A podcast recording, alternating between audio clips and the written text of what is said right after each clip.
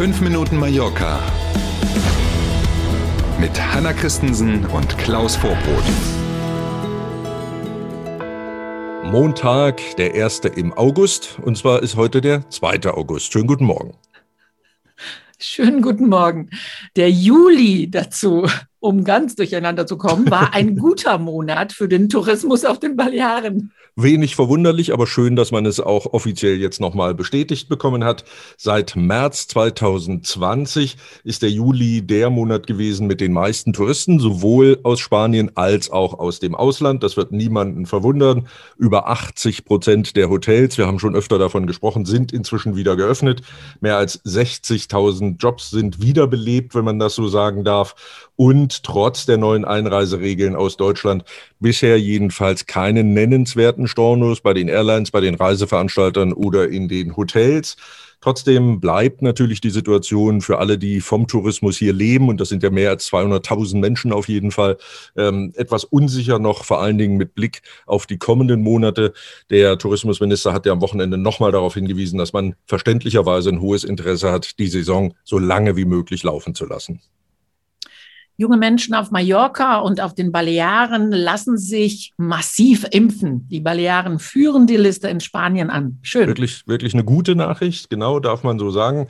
54,4 Prozent der jungen Menschen, die zwischen 20 und 29 Jahre alt sind, haben auf den Balearen inzwischen die erste Impfung bekommen und 27,5 Prozent in dieser Altersgruppe sind sogar schon vollständig geimpft. Mit diesem Wert, du hast es gesagt, führen die Balearen die Liste der 16 spanischen geografischen Regionen an.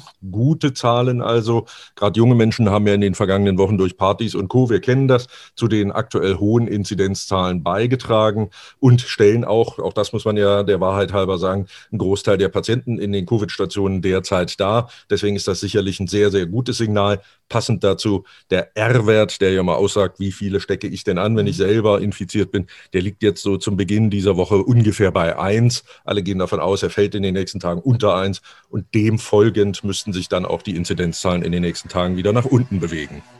Übrigens, ich weiß nicht, ob du es äh, gelesen hast am Wochenende in der Statistik über Belegung Krankenhäuser, Covid und so weiter, stand, dass ungefähr 5,5 Prozent der Leute im Krankenhaus mit Covid-Erkrankung sind zweimal geimpft. Also mhm. relativ geringer Prozentteil. Ja, ja. Ne? Mhm. Zum Glück. Ne? Also Zum Glück. Das ja. wird sicherlich einer der Gründe sein, warum die jungen Leute eben auch die Möglichkeit nutzen, sich impfen zu lassen, weil sie eben sehen, dass es wirklich hilft. Und ein ganz anderes erfreuliches Thema zu unserem Promi-Alarm. Die mhm. Copa del Rey beginnt und der König segelt auf der Yacht Eifos mit. Ja, erst hatte ich ja an den britischen Thronfolger gedacht, der könnte das ja auch ohne Schiff mitsegeln bei den Ohren, mhm. aber das ist ein anderes Thema. Heute jedenfalls geht es los. Die ersten offiziellen Wettkämpfe beginnen. Es ist die Ausgabe 39 übrigens, dieser mhm. ja doch bedeutenden Segelregatta hier im Mittelmeerraum, die noch bis Samstag läuft. Elf Kategorien sind am Start. Wegen Covid in diesem Jahr mehr oder weniger nur Teilnehmerinnen und Teilnehmer aus Europa. Ähm, die klassischen außereuropäischen Segelnationen fehlen in diesem Jahr macht aber nichts. Der König, du hast es schon gesagt, ist mit dabei, hat am Wochenende nach der Ankunft gleich im Hafen von Porto Pi sowohl die Crew seiner Yacht als auch das Schiff selber sich angesehen und ein bisschen trainiert und so. Und dann wollen wir mal sehen, nicht nur mitsegeln will er, sondern zum Wochenende dann eben auch die Pokale an die Gewinnerinnen und Gewinner übergeben. Und wir sind beim Wetter. In der Nacht von Samstag auf Sonntag gab es ordentlich Gewitter. Mhm. Ich weiß nicht, wie es in Palma war. Hier war es ziemlich heftig. Ja, in Palma selber war es relativ ruhig. Sonntag früh dann so ein bisschen Regen, Müselzeugs. Ähm, aber man hat gemerkt, es hat sich abgekühlt ein bisschen.